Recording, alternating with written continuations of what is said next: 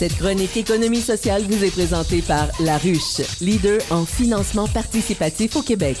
Financez votre projet ou votre idée sans vous endetter grâce à laruchequebec.com. David Miljour, directeur au pôle de l'économie sociale, 7h35 le mardi. Évidemment, c'est ta chronique. Bonjour à toi. Ben, bonjour Charles. J'espère que tu vas bien malgré cette fumée puis cette difficulté à bien des égards de respirer à certains endroits. Là. Euh, oui, je vais super bien. Euh, ben, je m'efforce à rester à l'intérieur puis euh, à suivre les consignes. À la campagne. Mais, à la campagne, c'est ça.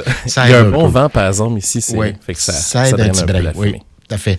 On parle théâtre ce matin. Ouais, je commencerai par une question pour toi. À Oh! chaque fois qu'on a J'adore les des festivals. Ben oui.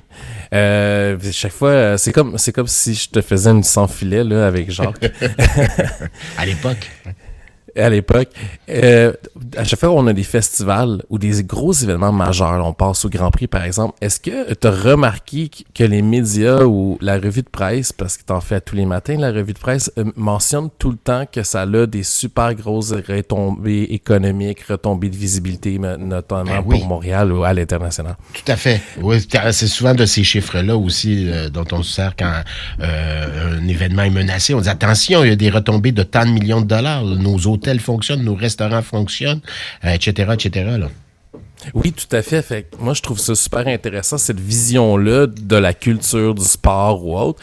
Cependant, là, ce qu'on a eu sur euh, euh, un dévoilement euh, du réseau Scène et du CRSO, c'est un rapport qui va faire le même exercice, mais pour des petits diffuseurs régionaux. OK. Et là, je trouve ça super intéressant parce qu'en économie sociale, ça fait peut-être, je dirais, une dizaine d'années que les économistes tentent de donner une valeur à l'impact social. Et ce rapport-là du, euh, du groupe Réseau Scène et de CRSO veulent mettre une valeur à la fois économique sur les, les programmations culturelles qu'il y a dans les diffuseurs culturels partout en travers le Québec, mais en plus, essayer de mettre une certaine valeur sur l'impact social de leurs membres. C'est important. Puis le ça. réseau scène, oui, c'est vraiment très Oui. important. C'est un des premiers qui réussit à faire l'exercice. Donc moi, ça m'enthousiasme vraiment beaucoup. Puis ça répond aussi à la question. Hein, on nous dit, bon, un petit théâtre, un petit euh, lieu culturel s'amène dans notre secteur, euh, sur notre rue, même si c'est tout petit. Euh, puis que les gens disent, ben c'est quoi cette affaire-là? On n'avait pas besoin de dire. Tu dis, aimes-tu mieux avoir un pawn shop ou un théâtre? Poser la question, c'est souvent y répondre. Ben, tout à fait. Puis je pourrais te donner d'autres euh, arguments intéressants aujourd'hui sur le rapport parce que le réseau Scène, c'est vraiment un réseau de diffuseurs en nord de la Seine dans la grande région de Montréal. Euh, mais tu sais, grande région de Montréal, ils ont des membres à Mont-Laurier, à Gatineau, à Saint-Jean-sur-Richelieu et évidemment notre haut de la ville.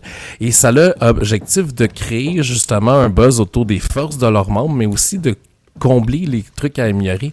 Et on apprend dans ce rapport-là que, mettons qu'on a un- un- un une pièce de théâtre ou un concert au théâtre de la ville, en moyenne, en plus de le billet, les gens qui vont à ce concert ou à ce spectacle vont dépenser 59 et 53 dans les commerces autour. Donc, ils vont aller manger au restaurant, ils vont peut-être faire un petit peu de magasinage avant.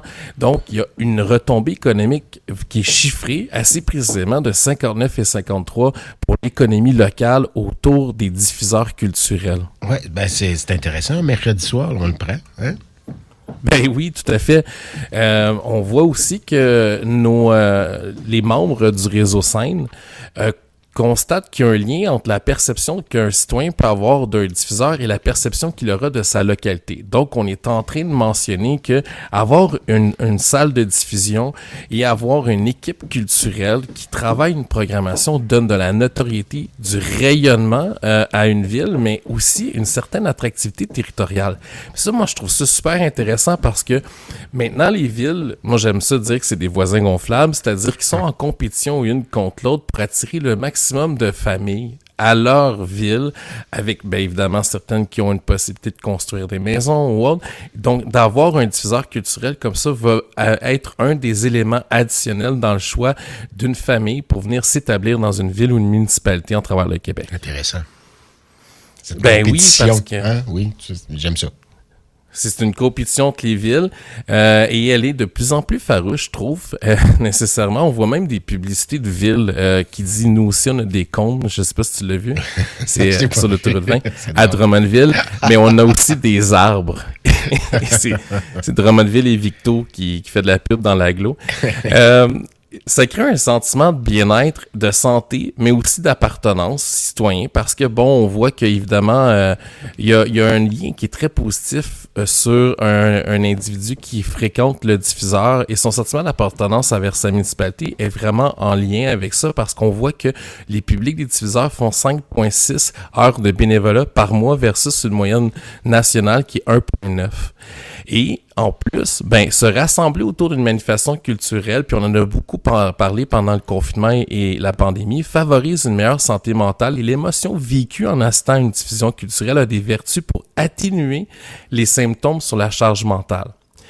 Ça, je trouve ça hyper intéressant, d'autant plus que à travers le rapport, on peut apprendre un autre point, puis je terminerai là-dessus peut-être, là, mais c'est que les diffuseurs, le jour, ils sont pas nécessairement, ils n'ont pas de programmation, ils n'ont pas d'événements corporatifs de location, par exemple, donc ils donnent euh, accès aux élèves du primaire, puis moi, en tant qu'ancien commissaire de la centre de service Marie-Victorin, on avait vraiment un programme avec une entente avec le théâtre de la ville où nos classes de primaire, avec une équipe de cohorte d'ambassadeurs culturels, allaient justement au théâtre de la ville voir euh, des pièces euh, avec la clientèle jeunesse, mais on a aussi l'inclusion sociale et l'intégration euh, de la diversité parce que on a aussi des classes de francisation qui vont apprendre davantage sur le français avec des programmations qui sont culturelles et qui vont aussi dénoter un certain élément euh, identitaire. C'est-à-dire que si tu présentes une pièce de Michel Tremblay à des gens qui apprennent le français parce que ça fait peut-être moins d'un an qu'ils sont ici,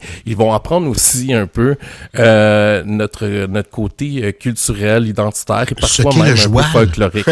Ce qu'est le joual, tout à fait, oui. D'abord et avant tout. Donc, ça, je trouve ça hyper intéressant et le rapport nous en parle vraiment davantage, mais je je trouvais que ça pouvait être un, beau sujet aujourd'hui parce que c'est quand même 17 diffuseurs qui ont participé à ça dans 7 régions administratives, 12 MRC et une agglomération, la nôtre, et 17 villes ou arrondissements, 26 euh, répondants municipaux, et ça, ça touche une population cible dans ces 7 régions administratives de 2,8 millions d'habitants. Donc, c'est pas un petit rapport, et moi, je trouve que c'est hyper intéressant parce qu'on met des chiffres précis, non seulement sur les retombées économique de ce qu'un diffuseur culturel peut faire, mais aussi amener une amorce pour chiffrer les impacts sociaux des diffuseurs culturels. Voilà, ben j'aime bien ça, c'est bien dit. Merci à toi. On se reparle la semaine prochaine. David Miljour, directeur au pôle de l'économie sociale de l'agglomération de Longueuil. On s'en va vers la circulation météo dans les prochaines minutes.